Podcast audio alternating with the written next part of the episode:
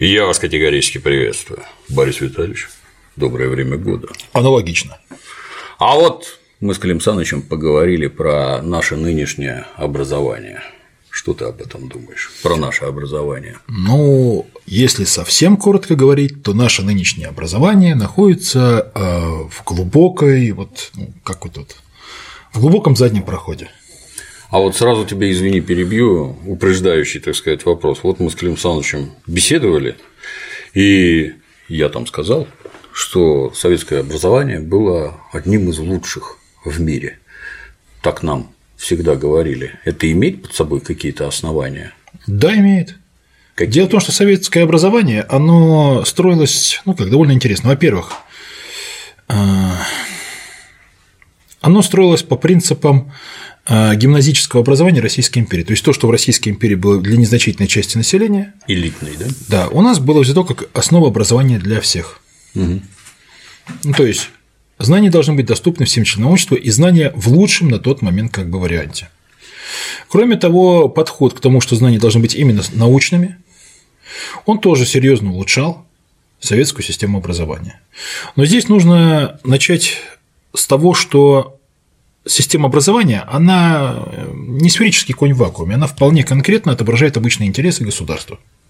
То есть образование, вот среднее образование, высшее образование, оно нужно не какому-то конкретному ученику и так далее, не его родителям, оно нужно государству. И государство, вот какие усилия прилагает, такое образование есть. То есть, если государство этим не занимается вообще, то образование это будет крайне немногочисленные частные школы, где какое-то ничтожное количество людей будет учиться. Угу. Когда начинаются какие-то общие программы по введению образования, то а, растет, в общем-то, грамотность населения.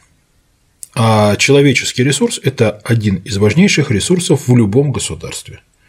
То есть он обеспечивает ну, как бы то, что называется качеством человеческого материала. То есть больше образованных людей, больше возможностей того, чем эти люди могут заниматься, более быстро развивается наука, а более эффективным получается управление. То есть более высокий уровень образования делает страну более сильной. Но в то же время народ делает несколько менее управляемым. То есть, допустим, образованные рабы, угу. они никому не нужны, они наоборот опасны. Правильно? Естественно. Ну и, в общем-то, образованные крепостные тоже не очень нужны. Верно? Ну, в Соединенных Штатах были даже законы, которые запрещали обучать негров, рабов грамоте. Ну да. Да. Это тоже делалось не просто так. То есть образование, оно формирует нужных государству граждан. То есть это система, которая дает людям мировоззрение, угу. Картину мира вот целиком фактически, и а, понимание, что, чем должен человек заниматься в государстве, чем он там, допустим, обязан, и, собственно, тот набор знаний, который с точки зрения государства нужен человеку, гражданину данного государства.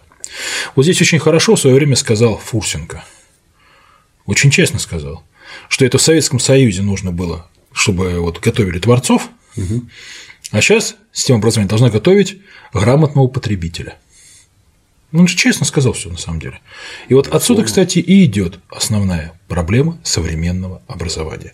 Вот советское образование, оно было наиболее, ну, одним из наиболее сильных в мире, а, возможно, наиболее сильным. Но это как-то. Именно потому, что э, э, советскому государству, советскому народу нужно было, чтобы граждане были высоко образованы.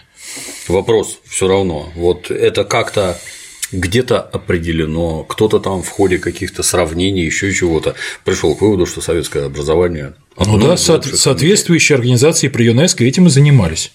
Проверяли организации уровень... при ЮНЕСКО, а не я сказал. Так вот, то есть есть подразделения, которые занимались именно образованием, они да. как раз таки составляли рейтинги по образованию, по расходам на образование. А, и вот отсюда и делался вывод о том, какая система образования более приличная. То есть, э, какой уровень знаний у людей, насколько глубоки эти знания, какой процент населения охвачен этими знаниями. Угу. Вот у нас было, по-моему, второе место, что ли, я не помню, у кого первое, но у нас было второе. Угу. Кстати, первое место было не у Соединенных Штатов. И вот система образования, как ну, когда возникает необходимость, вот, чтобы были, ну, когда потребовалось, допустим, в мире вот, в капиталистических государствах передовых большое количество а, квалифицированных достаточно рабочих, Вот тогда начала вводиться, в общем-то, всеобщая грамотность. Угу. Ну, например, в Японии она была введена после революции Мейдзи в 1868 году, которая произошла. Вот, вот после этого было введено там всеобщее среднее образование, по-моему, чуть ли не в первой стране мира, где это было сделано. А, но еще раньше почти все население, но не совсем все, было охвачено образованием в Германии. И, например, про франко-прусскую войну говорят, что вот ее выиграл немецкий школьный учитель. То есть вот это тоже важный момент. А у нас одной из причин проигрыша русско-японской войны считался как раз низкий, более низкий, чем у японцев, уровень подготовки призывников. Возможно, в этом виноваты церковно-приходские школы. Да их не так много было. То есть у нас как? У нас постоянно рассматривались какие-то в Российской империи вопросы вот создания системы образования, но при этом а, ни черта не делалось. А большевики, когда пришли к власти, они прямо во время гражданской войны начали проводить программу ликбеза. Поэтому уже к концу гражданской войны процент грамотных людей в Советской России был больше, чем в Российской империи.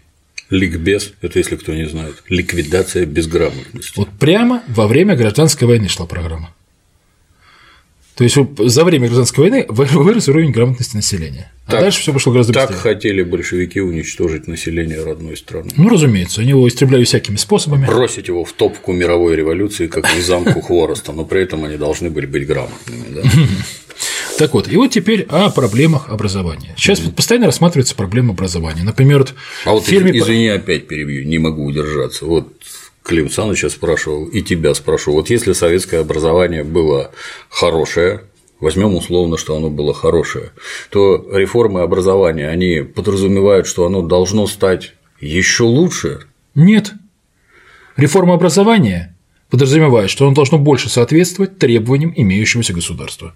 Так. То есть, если, допустим, государству требуется, чтобы были все безграмотные и тупые, угу. то значит реформа будет проводиться так, чтобы, ну, как ликвидационная, то есть угу. полностью будет ликвидирована вся система образования, а, допустим, наличие э, книг в доме будет приводить к расстрелу. То есть это Какие требования государства представляете системе образования, таким оно и становится. Угу. И что же мы имеем? Чего хочет наше так государство? Вот. И вот теперь проблемы. Дело в том, что вот, э, я тут посмотрел вот фильм, допустим, Последний звонок. Угу. Первую часть, там рассуждалось о системе вот этой вот оценок какой-то хитрой, о инновационных методах обучения. Часто идет речь, опять же, о том, что у нас основная проблема образования – это ЕГЭ, то есть единая система единого государственного экзамена. На самом деле проблемы у нас несколько более в образовании фундаментальные. И здесь инновационные методы обучения и хитрые системы оценивания ну, это частности. Это как раз-таки, ну, это даже не просто частности, это мелкие частности. Угу. Это то, что может отвлечь внимание от реальных проблем. Так вот, теперь непосредственно к ЕГЭ. Что такое ЕГЭ? Это система единого государственного экзамена. А, ну, единый государственный экзамен чем плох? Он проводится в тестовой а, системе. То есть ты должен отвечать на вопрос, ну там есть, правда, более сложные задания, то есть эту систему постепенно совершенствуют, ну, под требования, собственно говоря, как родителей учащихся, так и учителей. Ну, потому что первоначальные варианты ЕГЭ, они вообще были ни о чем. Угу. Но дело в том, что у нас система ЕГЭ выглядит крайне странной. То есть, почему ее вводили, это предельно понятно. Почему? А дело в том, что у нас а, постоянно снижается уровень квалификации преподавательского состава. То есть преподавателей становится и меньше, и они становятся все хуже подготовленными. Почему? Готовят плохо, работа непрестижная, идут на нее в основном неудачники. Либо люди, которые вот искренне мечтают учить детей, но таких немного. То есть найти хороших преподавателей сейчас все сложнее и сложнее. А ЕГЭ, ну как, принятие экзамена у ученика – это сложная задача и для учителя. То есть учитель должен квалифицированно оценить знания учащегося. Правильно? Для этого он должен сам иметь достаточно серьезный уровень знаний. А если действует система ЕГЭ, то есть вот тестовая система оценки знаний, то учащийся заполняет тест, тест проверяется, можно вообще машинным способом. Да. Галочки проверить в правильных местах расставленные. А учитель, он начитывает текст параграфа и раздает домашние знания. Больше ни черта, в общем-то, в этом плане не делает. То есть в этом квалифи... в отношении квалификации хватает. Более того, сейчас учителя э, мало того, что падает квалификация, у них еще и падает то время, которое они могут выделить на учеников, потому что на них навешивается все больше и больше бумажной нагрузки, административной нагрузки.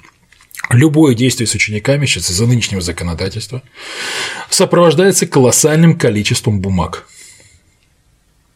Плюс к этому написание отчетов и так далее. То есть учитель сейчас больше, ну, школьный учитель, большую часть времени занят бумажной деятельностью, ненужной для образования ни ученикам, ни ему самому, ни даже системе образования. То есть чисто чиновничье ну, мусор. Отчетность. Да? Но она даже не отчетность, но на самом деле реально не нужно. Ну просто это сейчас можно подать в суд по любому моменту вот, на учителя. И вот от всего прикрывается, заранее подписывая кучу бумаг. То есть идет, идет очень мощный бумагооборот. Он не нужен никому. А если в суд обратятся? Так нет, дело в том, что в суд обратиться могут, потому что сделана такая система ну, вот, э, законов, то есть ее нужно пересматривать. Например, у нас школа лишена, вот это один из очень важных моментов с вот, проблемы нашего образования, лишена э, воспитательной функции. Это сделано было еще при Горбачеве, то есть еще в Советском Союзе, по сути. То есть было объявлено, что школа только имеет образовательную функцию, воспитательной функции более не имеет. И, соответственно, учителя не имеют права вызывать родителей в школу, не имеют права э, связываться с трудовым коллективом родителей, чтобы воздействовать на семью, допустим, не имеют права поручать, допустим, продвинутым ученикам заниматься с отстающими. Угу. Они ни на что на это не имеют права. Ни на что. Я, кстати, вот извини, тебя перебью, заметил интересную вещь. Ты знаешь, вот, ну, и применительно к этому, mm. вот в школе родителей вызывали, отличники помогали отстающим, это ж сплачивает коллектив. Да.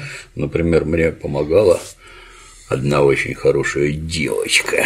Это было замечательно со всех сторон. Я прекрасно себя чувствовал от этой помощи. Но потом я пошел работать на завод. На заводе у нас, например, были товарищеские суды. Если фрезеровщик Сидоров пьяный помочился в фонтан, то Сидоров, ну расскажи, как это такое произошло? Это было стыдно. Тебя не могли наказать там уголовно, как-то лишить зарплаты, но это было стыдно, и это имело огромное воздействие на членов коллектива, которые не могли вести себя безобразно, они все время про это думали. И тут третьего дня вдруг сообщают. А все это, как оказывается, было не надо, потому что все теперь яркие индивидуальности, ничего этого не надо. А третьего дня смотрю, какие-то девочки, не помню в каком населенном пункте, взяли младшую сестру и учили ее убивать котенка, швырять об стену. Она швыряет кота об стену и, естественно, убили несчастного котенка. Ну, там какие-то эти, я не знаю, там 13, 7 лет, 8. Не знаю, засыхи малолетние.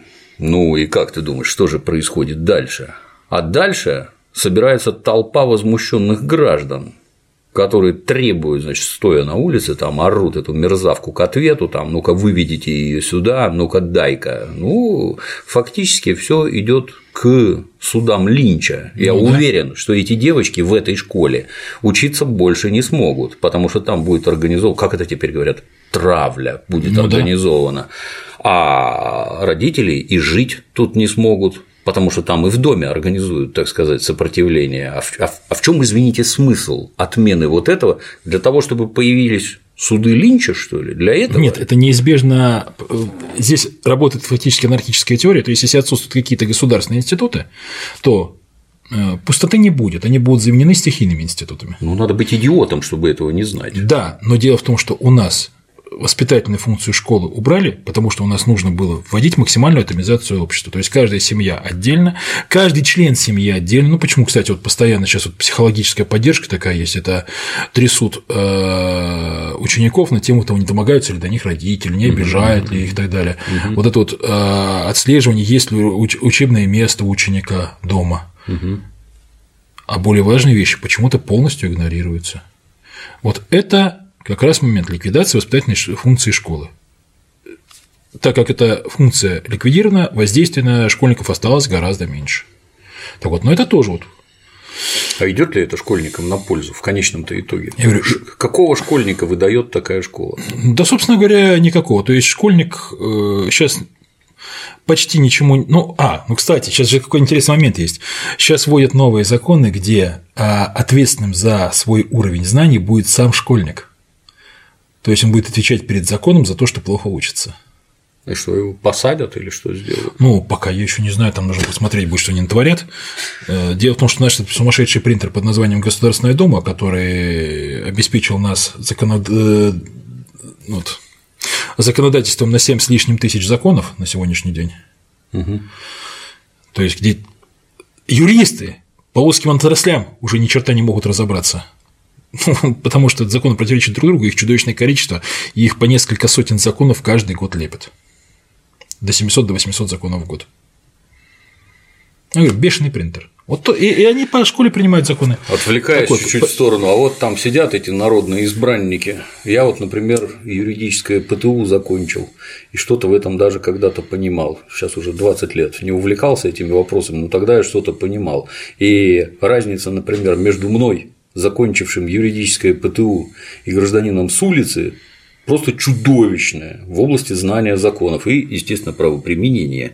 А вот туда, в эту самую Думу избрали ну, например, меня. Я вот, а я, я не заканчивал юридическое ПТУ. Вот я пришел в эту Думу, демократически избранный там голосованием секретным из двух и более кандидатов. Вот я полный баран, я в юриспруденции не понимаю ничего. И тут я пришел и начинаю принимать законы, да? Это да. Так, так это выглядит, да? Да.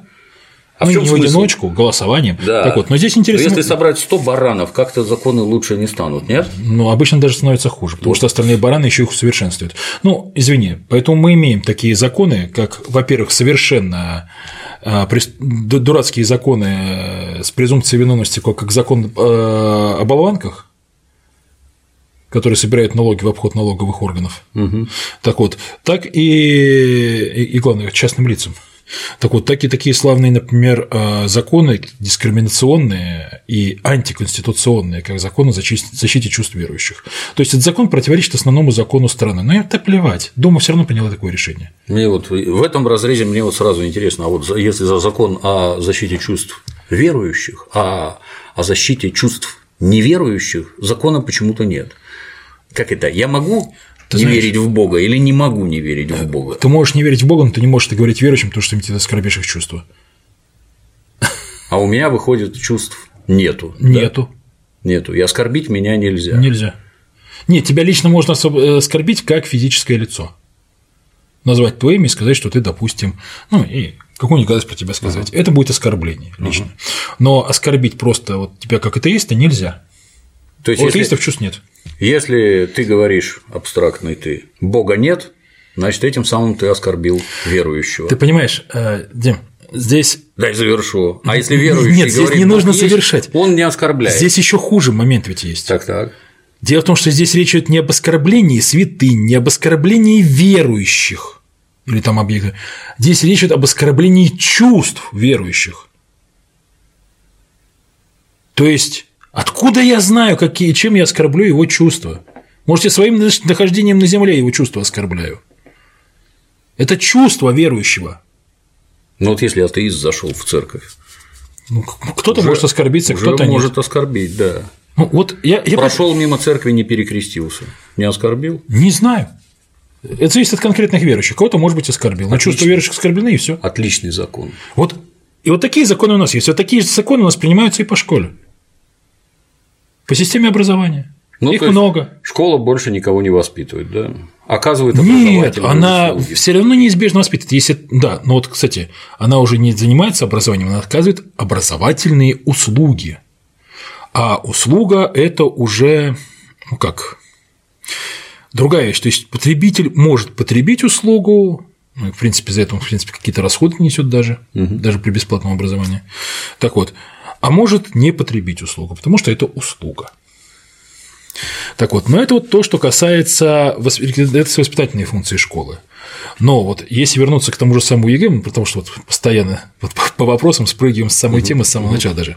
Так вот, дело в том, что единый госэкзамен, вот который позволяет использовать менее квалифицированный преподавательский состав, опросить большую массу учащихся, Быстрее, сделать это достаточно да. даже вроде бы нейтрально. Так вот, ну, то, что все это нарушается и обходится, и из всяких этих вот национальных образований приезжает там Очень сильно образован. Огромное количество стобальников, которые однако ни черту не знают. А, но у нас в системе образования есть вариантивность программ обучения и вариантивность учебников. Это вот меня всегда интересовало. Опять тебя перебью, извини. Вот эти, помнишь, там вопли, что должно быть много учебников истории. Их много, разные точки зрения должны быть освещены. Извини, нас даже учебник по математике не один. Вот э, продолжу. Вот у меня ребенок, я его отвел в школу. В школе ему выдали один учебник, по которому он будет учиться. Не 10 с вариативностью точек зрения, а один, и он будет учиться по одному. А в соседней школе все учатся по другому учебнику. Да. И в результате люди, закончившие разные школы, они на таком культурно-бытовом уровне вообще никак не стыкуются. Потому что этого, например, учили, что Владимир Ильич Ленин – это вождь Великой Октябрьской социалистической революции, а в другой школе учили, что это, что это кровавый убийца и преступник, построивший преступный Советский Союз, правоприемником которого является Российская Федерация. Это зачем? Если ребенок учится по одному учебнику, зачем их должно быть 10? Так вот, и здесь начинается какой момент? Не, чтобы школа выбрала. Школа выбирает программу а обучения и учебники. В чем? Вот для государства, наверное, нужна какая-то единая людская масса. Когда это вводилось, это вводилось как а, именно а, система конкурентности, что постепенно будут выбраны лучшие варианты и так далее. То есть, ну, Каким образом выбираются лучшие варианты, если учитель истории ты работает с одним учебником? Ты понимаешь, что это бред. Бред. Так вот, но суть этого бреда ключевая на самом деле другая. Дело в том, что вариантивность программ обучения и вариантивность учебников делает невозможным единый государственный экзамен. Они превращают его в фикцию. Угу. И, Дело в том, что любая да. тестовая система проверки знаний. То есть ты не можешь понять, как человек думает. То есть по какому бы учебнику не учился человек, ты можешь понять, как он думает, как работать с забытым материалом, просто проспросив его о Ленине. Угу. Вот как ты привел пример, да? И по какому бы он учебнику не учился, да, он может как-то либо рассказать вот там ход событий, свое личное отношение и так далее, а может не рассказать, не зная просто ничего. Да? В ЕГЭ же ты можешь проверить только то, да и, собственно говоря, в любом экзамене на самом деле полагается проверять, вот по логике, да. то, что дается в школе. То есть вот ты даешь набор знаний, а потом есть контроль этих знаний в виде контрольных работ, а затем да, экзаменов. Да.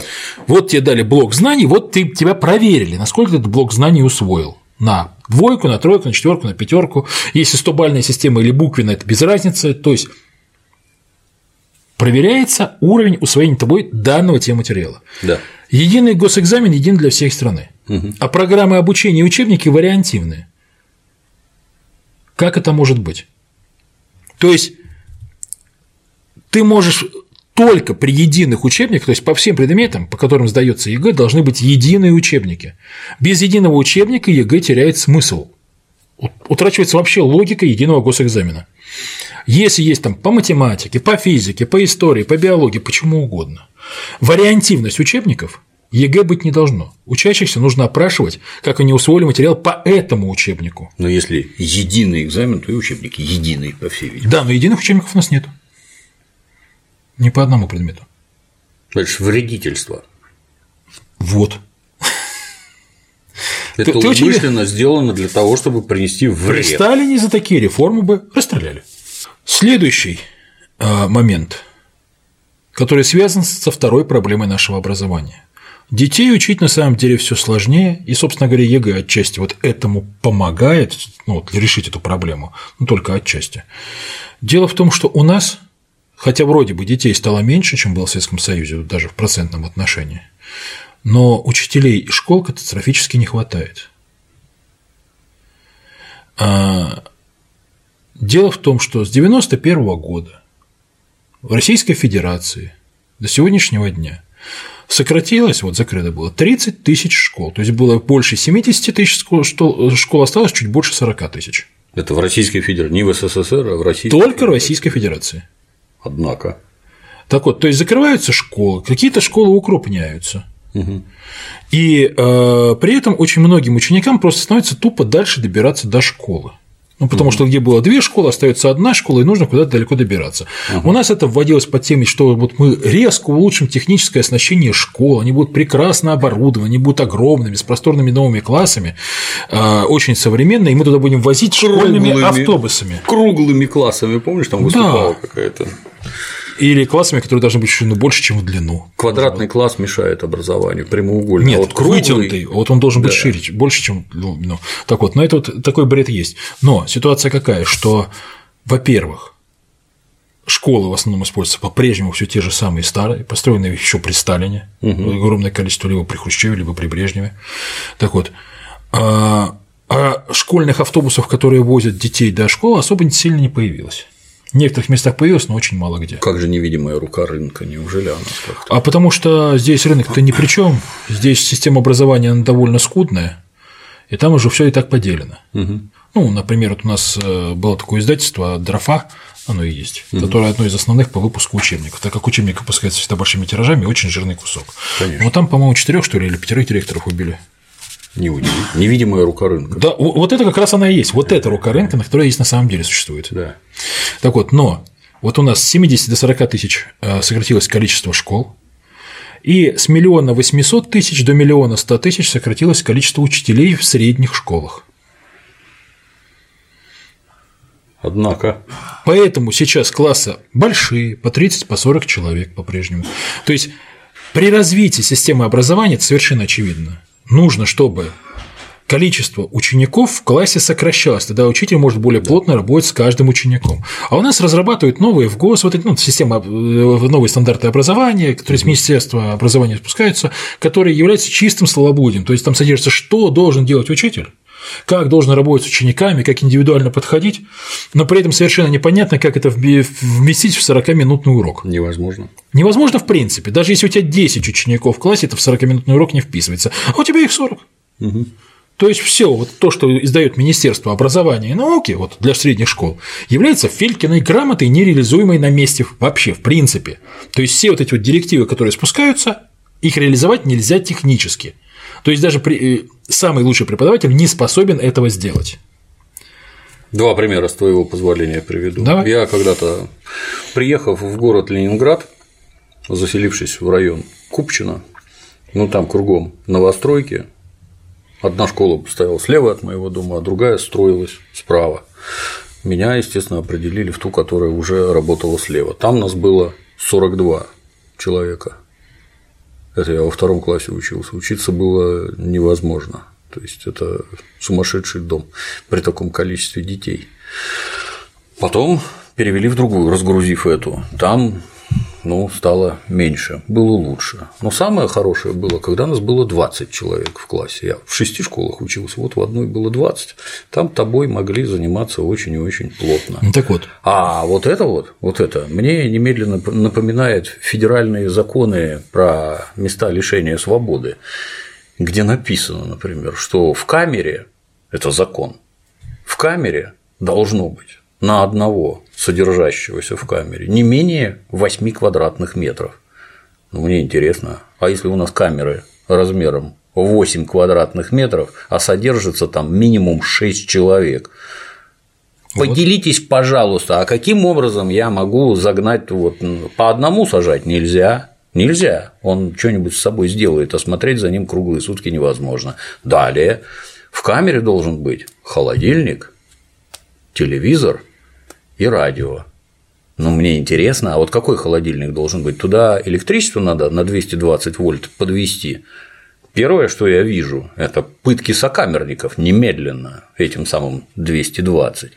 Ну, тогда, значит, надо 12 вольт, как в автомобиле подвести, да, а значит, будут шнуры.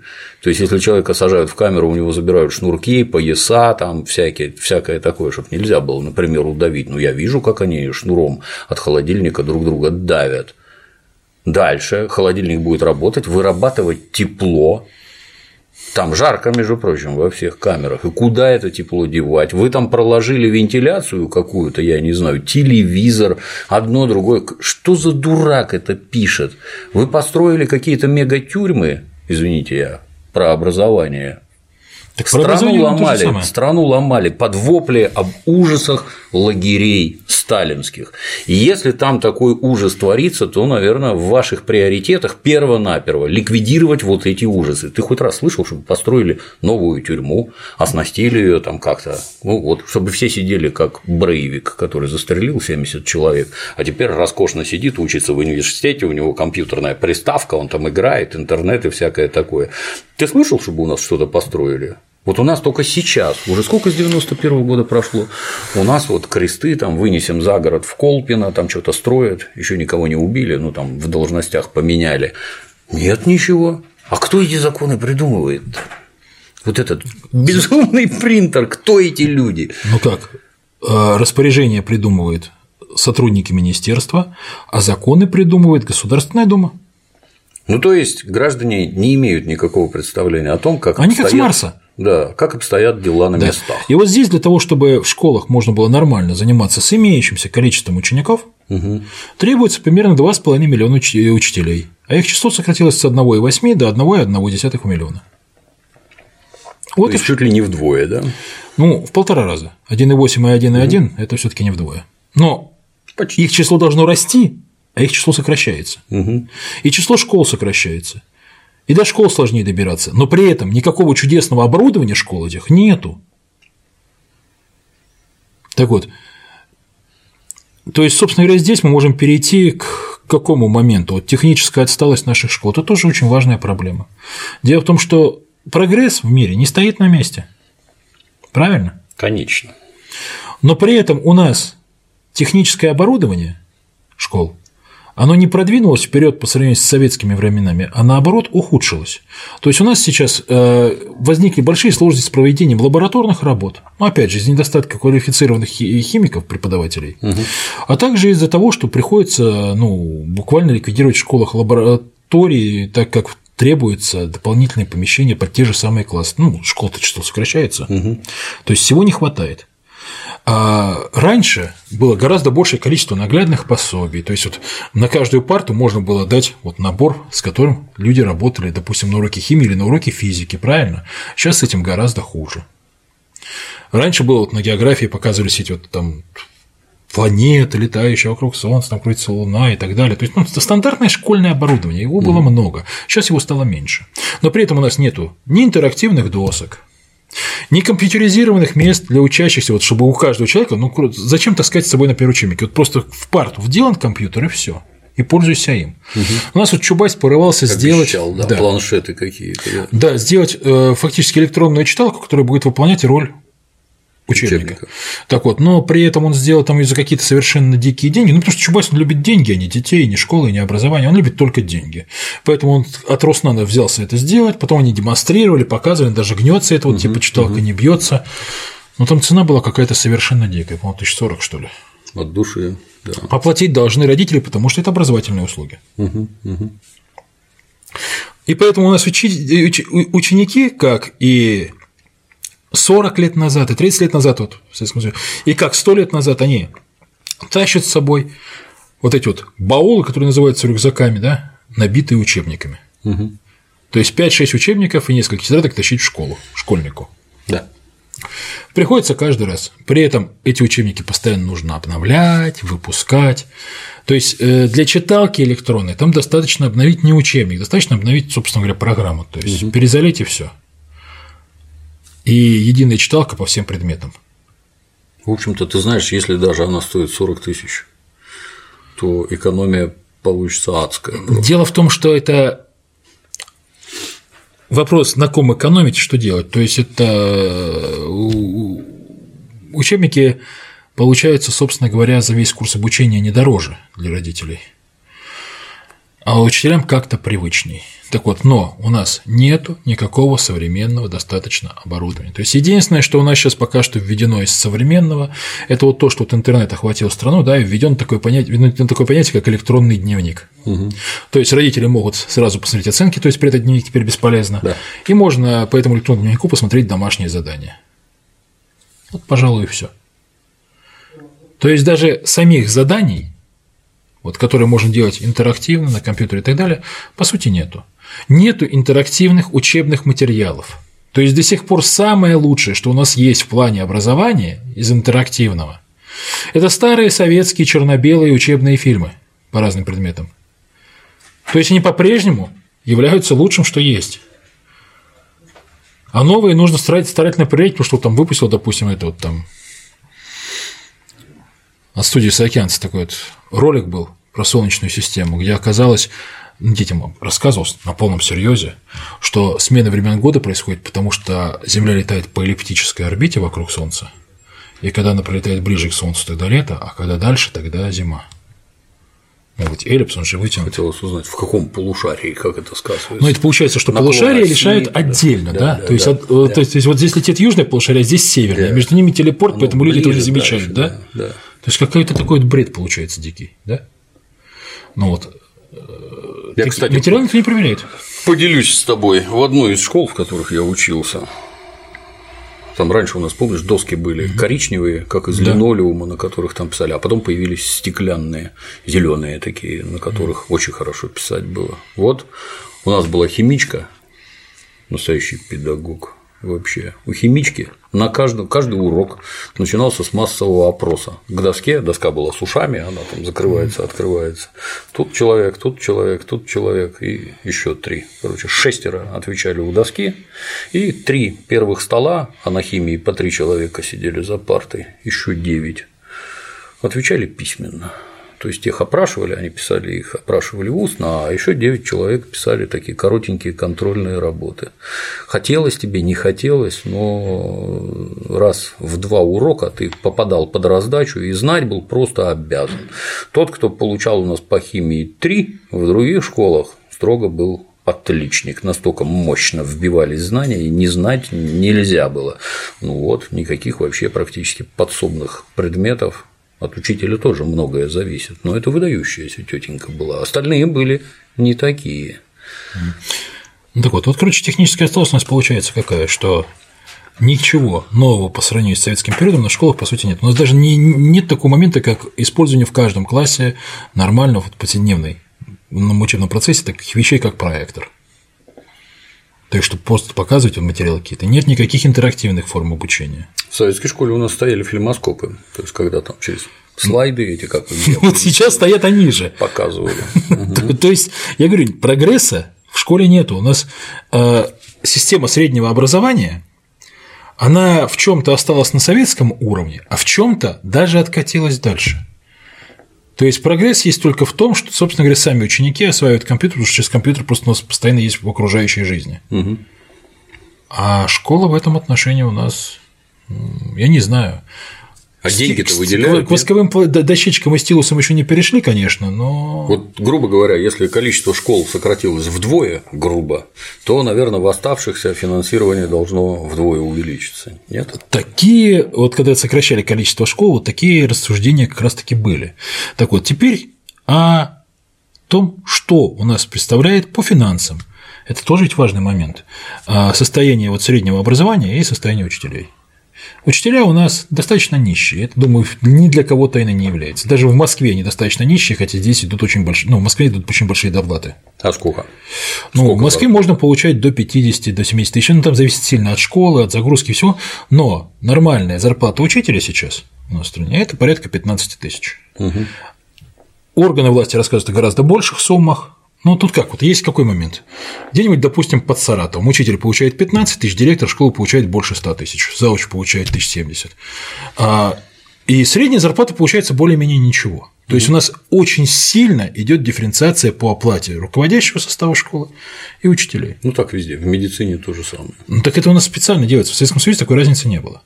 А нам сообщают среднюю зарплату такую странную, и чаще всего даже ее сообщают завышенной. Так вот, у нас учителя – это нищие люди.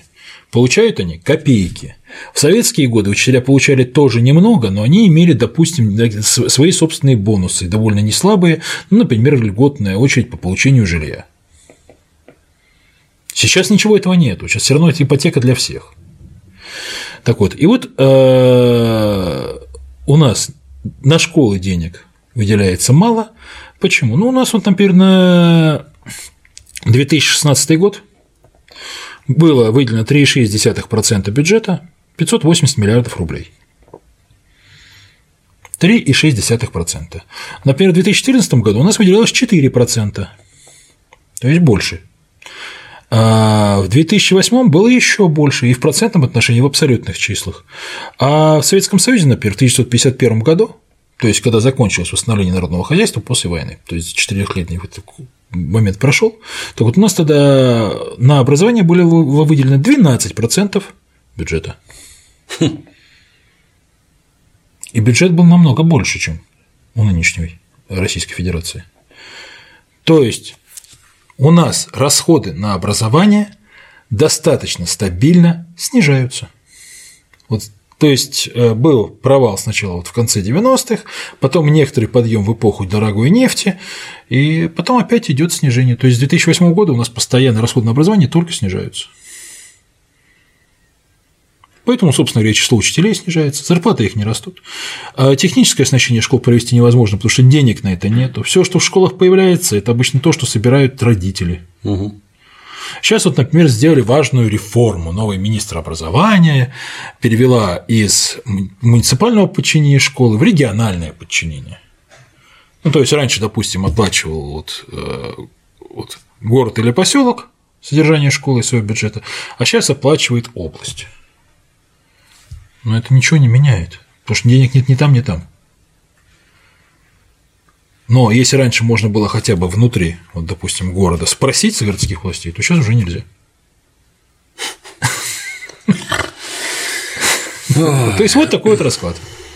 То есть это тоже очень важная проблема нашей школы – нищета нашего образования. Когда на образование выделяется все меньше и меньше средств, это означает, что образование будет, наверное, вот я подозреваю так смутно, деградировать. Логично? Как думаешь, наверху об этом не подозревают? Я думаю, там в этом отношении не глупее нас люди сидят и подозревают, что если будут совершить э, расходы на образование, то оно будет деградировать. Однако правительство сокращает расходы на образование, Дума бюджет утверждает с сокращением расходов на образование, а с этого года, с 2017 у нас часть расходов по системе образования переведены в секретный раздел, то есть мы не знаем, сколько вообще будет затрачено. А в чем смысл? Это от кого это скрывают? Я, я, могу, Знаешь, я могу понять вот наши. Подходит э, русский к э, шаверме, да, uh-huh. точки, где шаверма торгует, и говорит, а эта шаверма раньше мяукала, или гавкала. Продавец так. Дурные вопросы задавала. Вот. Чтобы не было возможности придираться, вот я вот сейчас могу построить даже вот диаграмму по годам, сколько вот расходовалось, ну, в принципе. А если мы начнем секретить часть этих расходов, то уже ничего построить нельзя. Мы же не знаем какую-то часть расходов вообще. Она не публикуется. Можно понять, когда наши предки большевики все секретили, можно понять. Большевики вот они такие были, любили секретность. А теперь же, а, да, а теперь открытое общество. А теперь же открытое общество, и вдруг я могу понять там военные расходы, там расходы на подкуп чужих президентов, еще чего-то. Это я все могу понять. Но образование это тут при чем? Дурные вопросы задавал эта шаурма, да? Интересно. Я говорю, чтобы не было лишней информации у людей.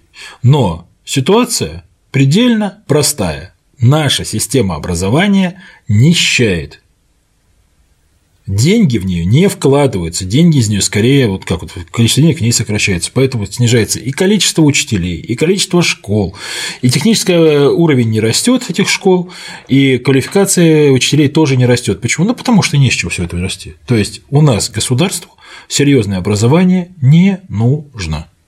А вот это ж это отскакивая чуть-чуть назад, расходы засекретить, а данные о том, сколько школ они останутся, сколько учителей они останутся, зарплаты учителей. Ну как, очень прочее, часто прочее. информацию некоторую оказывается достаточно тяжело найти. Но эта информация, да, останется, ну потому что как? Ну, Ее сложно засекретить, школы вон не стоят. Это допустим, непонятная какая-то секретность вообще. Ну, понимаешь, сложнее будет оперировать цифрами, сложнее будет в чем-то обвинять. Угу. Так вот, поэтому лучше засекретить, спокойнее будет. Ну да. У нас же говорят о том, что стараются сделать все, чтобы лучше было, чтобы все для народа, да? Да. А, вот вопрос, и налоги новые для народа. А вот вопрос тогда, смотри, а вот есть у нас Соединенные Штаты, в которых образование, как известно, вообще ни о чем, это тоже ни для кого не секрет. Но Это вот для негров и детей сантехников образование ни о чем. А тут же Массачусетсы там и Во-первых, такое. А, американцы ввозят умных детей из-за рубежа. Угу. А, то есть им готовить своих умных детей совсем не обязательно. Не надо, да. Так вот, а, с другой стороны, наши берут за пример именно американскую муниципальную систему образования, от которой как раз таки ты говоришь ни о чем. Вот у нас служит образцом. То есть та же самая система ЕГЭ взята оттуда. Ну, наверное, есть некая задача, которую в ходе этой реформы и выполняют. Так вот, а и теперь задачу о задачах. не входит повышать уровень образования населения. Так вот, а теперь о задачах. Так. Ясно, что, вот, как я уже говорил, что система образования создается под нужды государства, да? которое его финансирует, и система образования, она формирует гражданин. Так вот, ты знаешь, какой у нас предмет постепенно становится самым важным в школе? Неужели религиоведение? Нет, Какой? английский язык. По количеству часов, выделенных на английский язык, э, наша средняя школа уже обогнала русский язык. Это чтобы понимать, о чем с тобой будет говорить оккупационная администрация? Нет, чтобы ты мог поехать нормально на заработки, сохраняя высокую мобильность. В те же самые Соединенные Штаты, то есть чтобы наиболее продвинутые школьники спокойно и без проблем могли уезжать туда. А, Кстати, мне Глубоко. один из преподавателей высшей школы экономики даже говорил, что это очень важно, чтобы наши выпускники могли ехать, допустим, на заработки в Европу или в Штаты. Поэтому у нас вводится, уже сейчас, вот, по-моему, введена, изучение английского языка с 1 по 11 класс. А, Рекордное количество часов получается, и собирается вводить еще, по-моему, с 4 или с 5 класса второй язык иностранный. Но при этом сокращение идет, в общем-то, тех предметов, которые раньше изучались больше. У нас, например, сейчас значительно меньше часов выделено а, на такой предмет, как история, чем параграфов в учебнике есть. У нас сокращается вот русская литература. Ну, то есть изучение литературы вообще сокращается. У нас сокращается потихонечку изучение русского языка. У нас э, снижается число часов по ключевым предметам, таким как физика, химия, биология, география. Но при этом у нас появляются пустые предметы. например. Но один из предметов у нас это ОБЖ – основы безопасности жизнедеятельности. Раньше такого предмета не было. Да, Но, я такой. но если ты помнишь, то в школах всегда висела наглядная агитация, плакаты. Как дорогу переходить, как- что при пожаре делать и так далее. И э, когда что-то новое появлялось в этой области, то это проводилось на классном ну, то есть доводилось до учеников, Да. а дальше вот всюду тебя окружали эти плакаты. То есть ты постоянно был в их окружении, ты всегда знал, что делать на самом деле. Сейчас э, плакаты убраны, но зато введен предмет ОБЖ, который никаких знаний конкретных вот, и мировоззрения не дает. Он дает просто как вот а, объяснение того, что раньше мы видели на плакатах. Второй предмет подобный – это основа православной культуры как раз.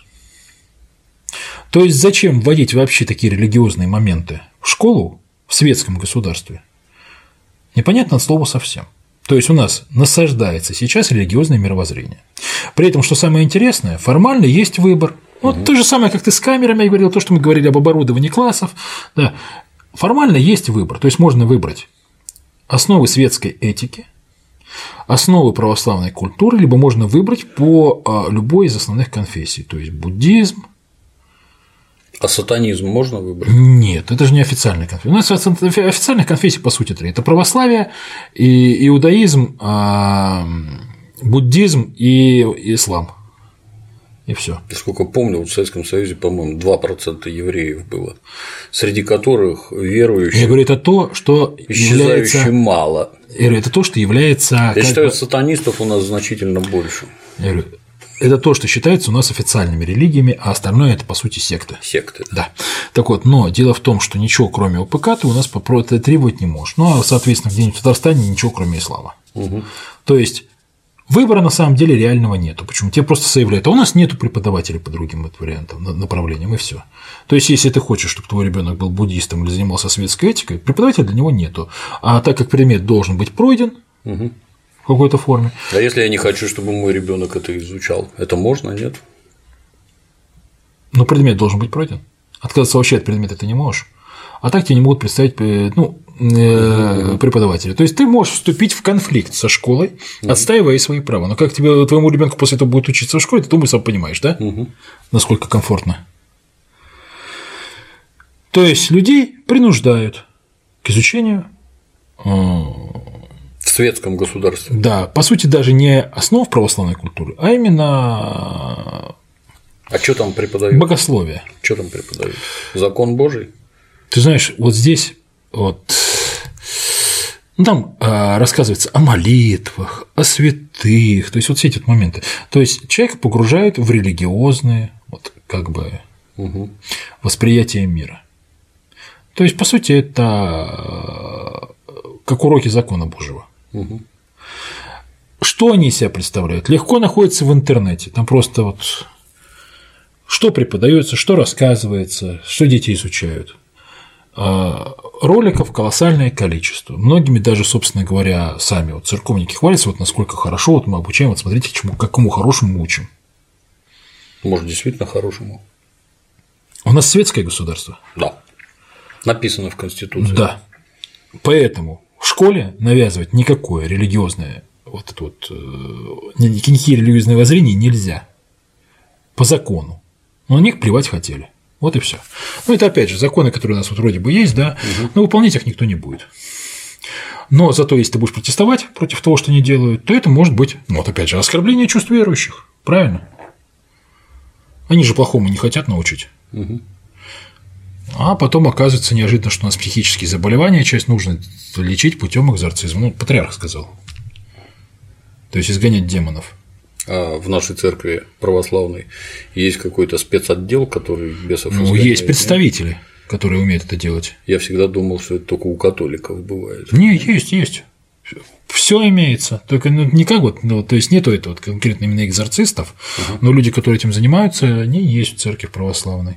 И вот патриарх советует обращаться в церковь вместо медицинских Психиатра, учреждений, да. А помогает? Результаты известны какие-нибудь, нет? Слушай, ну у нас же есть полторы тысячи лет истории человечества, где вот это вот отрабатывалось. Правильно? Мгм. И, по-моему, прекрасно ясно, что это не помогает. Поэтому от этого в XIX веке ушли. В 20 веке, казалось бы, ушли окончательно. А сейчас снова все как средние века. Лично.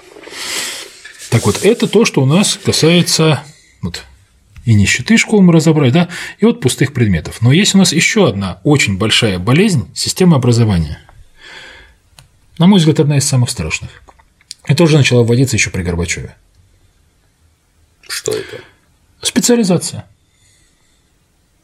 То есть, если в Советском Союзе каждый учащийся должен был получить вот набор знаний, который делает его гражданином, то есть вот пройти курс обучения, который формирует гражданина Советского Союза, да, то вот при Горбачеве начали вводить такое понятие, что вот этим нужны вот такие предметы, а этим нужны вот такие предметы. Давайте сделаем гуманитарные и математические классы. Так? Ну, в Советском Союзе, например, были школы с уклоном. Нет, школы с уклоном, химическим. школы с уклоном ничего не упускали, они давали дополнительную нагрузку. Мгм. То есть общий образовательный курс проходили в любой школе без исключения. А тут пошла специализация. Во-первых, это сразу и ученикам, и их родителям вбивает в голову совершенно ненужный такой вот как бы стереотип, ну, вредный стереотип о том, что есть нужные и ненужные предметы. Для того, чтобы сформировать современного человека, школа и так дает самый минимальный набор научных знаний. Даже советская школа дала минимальный набор, меньше некуда. И он должен быть пройден весь. И говорит, что вот этот предмет потом не понадобится, нельзя. Почему? Потому что это просто формирование гражданина. Когда ты будешь учиться на любую специальность, ты будешь, вот хоть рабочую специальность, хоть, допустим, вот высшее образование получать, все равно тебя потом на производстве будут доучивать. Потому что никакое образование, даже высшее, не дает всех необходимых для работы знаний. И, кстати, в Советском Союзе даже вот на первых курсах институтов программа была, в общем-то, по сути, общая. Мгм. Дальше расхождения начинались. Так вот, в чем проблема? Во-первых, учащийся не может на самом деле, ну, обычно человек вообще до 20-25 лет не может выбрать, кем он хочет стать. Здесь, когда он выбирает специализацию, допустим, гуманитарную, там, э, физико-математическую, что-нибудь, он просто для себя часть путей сразу закрывает. Он не открывает для себя какой-то конкретный путь, он закрывает для себя часть путей. То есть в дальнейшем у него выбор будет меньше. То есть он будет более узкоспециализирован уже. То есть вот это уже отброшено, это уже э, изучается по остаточному принципу. И вот здесь есть какой интересный момент. Если ученик, ну или родители ученика хотят, чтобы вот ученик все-таки освоил всю программу, ему не дается такой возможности. Ты не можешь сдать ЕГЭ по всем предметам. Даже по большинству предметов ЕГЭ ты сдать не можешь. Ты не имеешь права. Ты должен выбрать определенный набор. И не больше. По-моему, не больше пяти, что ли, экзаменов при шести. Там это меняется, в принципе, эпизодически. Но вот есть небольшой набор предметов, которые ты можешь выбрать. То есть, вот ты собираешься, допустим, в технический вуз поступать, вот выбираешь эти предметы. Если ты потом решил поступать в гуманитарный, ты уже поступить туда не можешь. Потому что у тебя нету у ЕГЭ по нужным предметам. А хочешь, допустим, сдать по 10 предметам ЕГЭ, тебе это запрещено. Интересно. То есть вот такая вот искусственная специализация. Специализация при этом старается отнести все дальше и дальше. То есть раньше она начиналась а, вот 10-11 класс, да, старше. сейчас уходит в более ранние классы. То есть специализацию пытаются ввести как можно раньше. То есть фактически из человека делают винтик. То есть то, в чем обвиняли Советский Союз, Советский Союз давал людям широкое образование. И человек мог потом стать практически кем угодно. Кем угодно. Да. Поэтому у нас большая часть юмористов, допустим, это Московский авиационный институт. Там Леон Измайлов, там Михаил Задорнов. Вот крупно ногу свело тоже оттуда же. То есть у нас человек получил широкое образование в Советском Союзе. Сейчас старается все больше заучить, чтобы человек сразу настроился на то, что он будет конкретным винтиком, который будет заниматься вот конкретно одним видом деятельности, будет узкоспециализирован. И вот это одно из самых гнусных и мерзких мест в нашей нынешней системе образования. То есть принудительная специализация учащихся на как можно более раннем этапе. Но, может быть, вот мы смотрим на Соединительные Штаты. Как известно, это самая богатая, самая могучая в мире страна, а образование в ней вот никакое вообще, вообще никакое. У нас тоже уже все к этому идет, там кружки любителей плоской земли, еще чего-то там. Вот там вот так устроено, и они самые богатые и самые могучие. Ну, наверное, это надо перенимать. Я так, если мозгов нет, то надо перенимать. А там, как ты понимаешь, если, если у тебя папа сантехник, то и ты сантехник. Все эти рассказы про какие-то безумные социальные лифты, они ж только рассказы. Ты будешь вот такой же. Вот момент. Вот американская школа, да? да. Вот доводит, допустим, из нее тысяча учеников, угу. из которых из тысячи человек 10 а, человек реально серьезно грызли гранит науки, да, не, они поступают в какие-нибудь университеты более-менее да. приличные. Да. Еще человек там 50 поступает в политехнические университеты штата, там так далее. Угу, ну, то есть так а, якобы высшее образование. Да. А остальные вот расползаются по всяким вот как раз узким специализациям, да? То есть 10 пошло нормальное образование, 50 просто да. высшее образование, 940 человек расползлись. Вот у нас выходит 1000 человек из школы.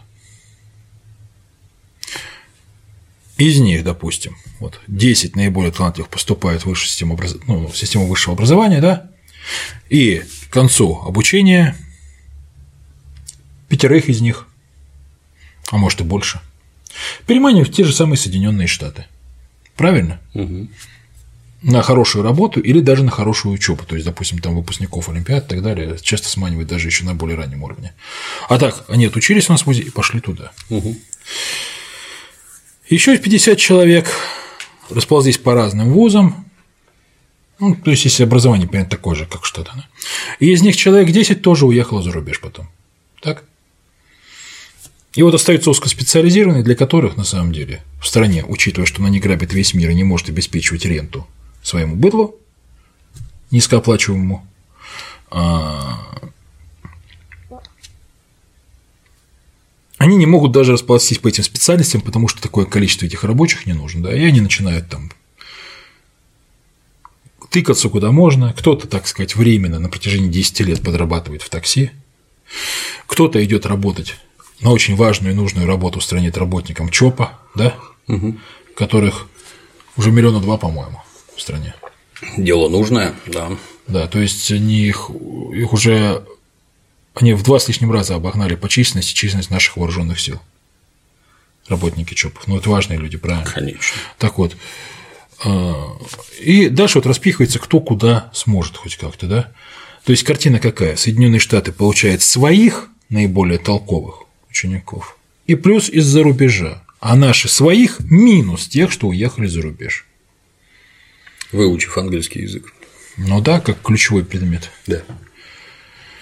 Собственно говоря, у нас даже эта вот система образования, которую называют баллонской системой, она вводится для чего? Как раз таки для того, чтобы стандартизировать наше обучение а, с зарубежным, чтобы нашим было проще адаптироваться за рубежом. И вот тут мы можем вернуться к тому, с чего мы начали разговор. Система образования такая, которая нужна государству которое государство, собственно говоря, считает необходимым для своих граждан, потому что именно системой образования государство формирует весь этот пул своих граждан. Именно ей, именно этой системой. То есть из детей вот, получает граждан. И вот у нас ключевые аспекты образования – это, во-первых, общее снижение уровня знаний, особенно научных знаний. Это общая тенденция, которую преследует наша система образования. Почему? Ну, это озвучил еще Фурсенко. Нам не нужны творцы, нам нужны потребители. Так? А, второй момент. А, нам и потребители нужны не особо шибко грамотные, поэтому у нас постоянно сокращаются расходы на образование. Правильно? Низкие расходы на образование всегда ведут к тому, что деградирует система образования. От этого никуда не деться. Хочешь, чтобы люди были образованными, вкладывай больше средств, так сказать, в систему образования. В техническое оснащение, в подготовку учителей, э, в обеспечение учебного процесса, правильно? И, наконец-таки, у нас, а, опять же, это общее направление в образовании, сокращает количество э, предметов, которые дают фундаментальные какие-то знания, то есть ну, то, что является ну, ключевым для мировоззрения человека – то есть точные науки, а, гуманитарные предметы, то есть у нас почему-то сокращается литература, биология, история, физика, химия, но появляются предметы, которые не имеют никакого отношения к научному мировоззрению. УБЖ, ОПК. Собираются, кстати, увеличивать количество часов физкультуры в школе. Ну, это полезно. Не, ну полезно, но число часов общее в школе не возрастет. То есть за счет чего-то будут увеличивать. Сразу возникает вопрос. А вот у нас там закладывают новые ледоколы. А вот, говорят, построим там не то три, не то шесть авианосцев, я забыл. А вот у нас там космические станции, ракеты бороздят бескрайние просторы. Калибрами надо стрелять по Сирии и всякое такое. Многие не в курсе, что эти советские разработки, они на много-много десятилетий вперед их хватает, что это не сейчас придуманы истребители, не сейчас придуманы ледоколы, но для того, чтобы все это проектировать, строить, эксплуатировать, для этого нужны высокообразованные люди. Их должно хватать вот из этой. Они а вот здесь, вот по-моему, есть этого... такая вот. Нет, из этого не хватает. Дело в том, что. Они даже не получатся из этого. Правильно, не то, что не хватает. Не получится. Так вот, это совершенно верно ты заметил. Но дело в том, что у нас э, почему-то, во-первых, в правительстве э, была такая довольно занятная шапка-закидательская позиция, вот как в мультфильме «Летучий корабль». Там к э, купцу Колывану царь обращается, мол, построишь летучий корабль? Куплю. Вот нас почему-то э, считают, ну это, кстати, вот постоянно у нас премьер-министр Медведев озвучивает, что, мол, типа, нужно вложить деньги, и тогда это будет. Нет, разовое вложение денег, но не помогает. И вот у нас, когда пытаются чего-то сдвинуть сейчас, то вроде бы деньги дают, а толку с этих э, дач денег нету никакой. Не, ну многие лично обогатятся, безусловно. Не, разумеется. А конкретного результата выхлопа не будет. И вот у нас показали на породе э, танки Арматы. Ну, прекрасные танки. Кстати, это а, просто осовремененные несколько вариантов, и, кстати, несколько ослабленный. Танка Объект 195, который разрабатывался еще в 90-е, еще советскими конструкторами. Угу. Вот его несколько более дешевую версию сделали это Армата. А зачем? Танк, безусловно, хороший. Все а зачем? а зачем он дешевле? Потому что предыдущий забраковали именно из-за того, что он очень дорогой получился. Поэтому и двигатель дефорсировали, и пушечку послабее поставили, чем на объекте 195. Но вот танк получился, на мой взгляд, вполне себе удачный. Но вот планы были громаде выпустить 2300 танков, угу. значительную часть наших танков войск перевооружить. Сколько уже выпустили? Один? Ну как, у нас их выпустили небольшую партию, как раз, которая сейчас проходит войсковые испытания. Угу. Но дальнейший выпуск пока не идет, и более того, его отложили, по-моему, на 5 лет. То есть сначала-то объявили одни планы, а потом оказалось, что делать не могут. И Уралвагонводзавод сокращает количество рабочих, а производство танка откладывается на более позднее время. Дальше уже черт знает сколько времени носится вот с этим вот э, СПАКФА, который вот сейчас Су-57 стал называться. Ну, Т-50 до этого назывался, вот, истребитель пятого поколения, да? да? все никак не могут довести, и сейчас начинают такие разговоры вести, что, мол, типа, возможно, мы просто постараемся все выжить из истребителей прежнего поколения, а здесь мы не будем на этом останавливаться, используем наработки для того, чтобы сразу перейти к шестому поколению. У нас собирались строить атомные эсминец, вот эти вот красавеносцы и так далее. Проект атомного эсминца у нас свернут. Угу. То есть, вроде бы все собираемся делать, планы в громадье, но потом через какое-то время эти планы либо очень сильно тормозятся, то есть, ну, оказываются провальными по срокам, по количеству, либо просто закрываются, типа, потом что-нибудь другое разработаем. То есть сейчас наша экономика, наша промышленность по-настоящему нам обеспечить вот то, что у нас заявляется в плане обороноспособности, не способна. Ну, это же ключевой аспект жизни страны – обороноспособность. Ты знаешь, это не является ключевым аспектом жизни страны, где учащихся настраивают на то, что они поедут зарабатывать в другие страны.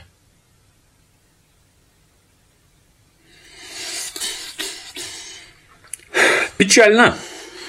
И вот это вот и есть проблемы нашей системы образования. То есть я вот вроде бы перечислил всех, которые угу. ключевые есть, но разрешение всех этих проблем лежит, собственно говоря, в той плоскости, вот насколько это нужно нашему государству. То есть насколько оно важным считает образование своих граждан.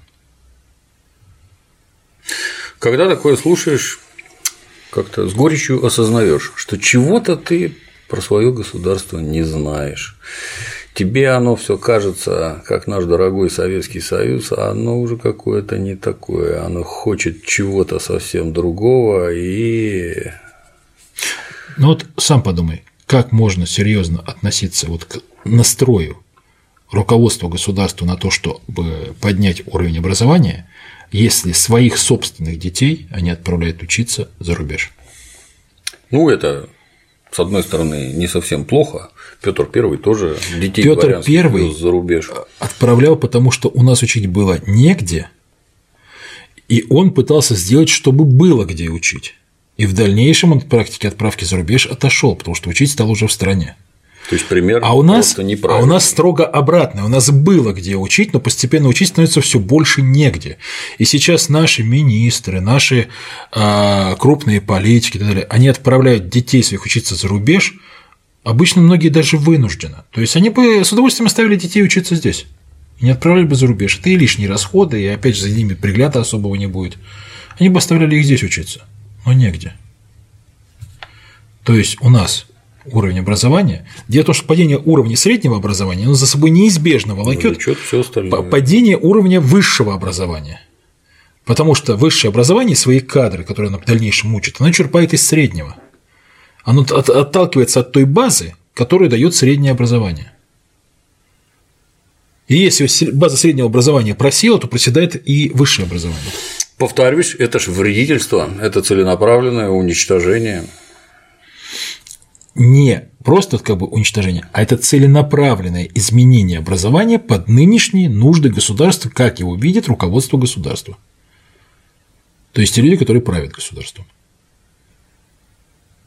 Это и есть реформирование вот под, под такие нужды. Если они считают, что для этого нужно сделать так, чтобы система образования сильно деградировала, ну, значит, они считают это важным. И Ваеры Фурсенко это озвучивал. Обучение детей в Лондоне при всем уважении к британской системе образования, вот лично мне кажется, это для того, чтобы ты и дальше жил в Лондоне, вот там надо учиться чтобы дальше функционировать на территории Великобритании, США, еще где-то. Ну вот нас тут Вернув, уже. Вернувшись к нам, я очень сильно сомневаюсь, что тебе тамошние эти пригодятся тут. Ты знаешь, уровень образования там прекрасен за рубежом. Например, у нас тут вернулась как раз недавно э, девушка Лиза Пескова, а, проверив судостроительный завод, который занимается судо... производством. судопроизводством и судостроительством. А, сморозила какую-то дикую чушь но это образованный человек, это человек с высшим образованием, полученным там, в чудесных западных странах. Ой, печально все mm-hmm. это, печально. Ну да, безрадостно. А вытащить это, учась чисто самому, ну, типа вот лично обучая детей, ну, да, ну далеко не каждому, дано даже не одному проценту, а меньшему количеству людей. Потому что и времени нету, Конечно. и все-таки система образования или типа сам учишь своих детей это две большие разницы. Естественно, да. В общем-то, все. Спасибо, Борис Витальевич. Рекомендуем задуматься, куда мы идем, зачем и куда самое главное с таким подходом придем. А на сегодня все. До новых встреч.